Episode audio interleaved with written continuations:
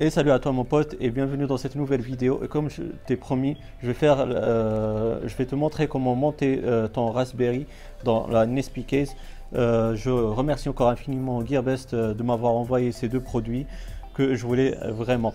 J'ai juste envie de faire un petit, un, petit, un petit point parce que j'ai oublié de te dire que les vis de la Nespi Case ils sont livrés avec. ça j'ai oublié de te montrer dans la présentation du Nespi Case. Donc euh, ça, c'est une bonne chose, ils sont libres avec, le, avec la Nespi Case. Et donc on va attaquer le sujet. Je vous rappelle aussi que dans la description de la vidéo vous aurez tous mes réseaux sociaux ainsi euh, que mon site euh, de promotion Moadis qui va te permettre de faire pas mal de promotions sur le site chinois Gearbest.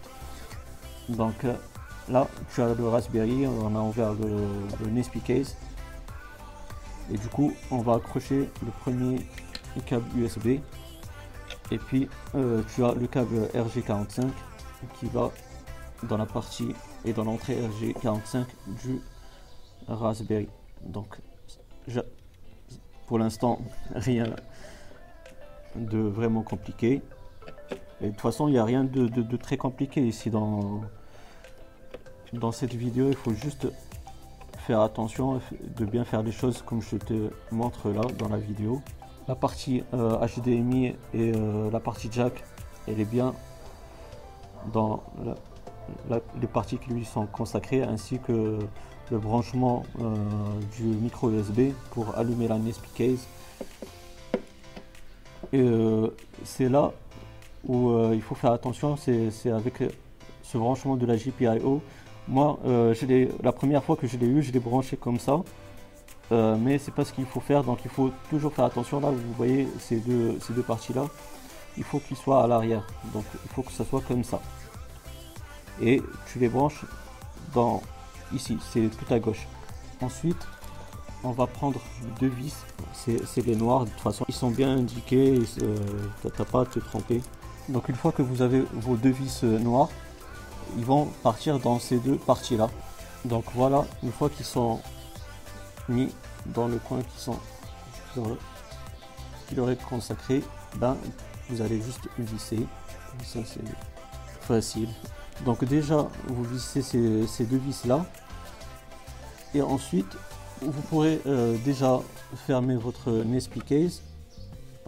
C'est dans ce sens là.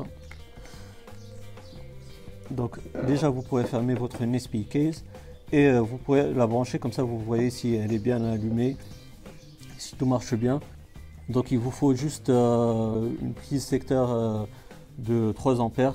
Comme ça, bah, vous pourrez allumer votre euh, Nespi case.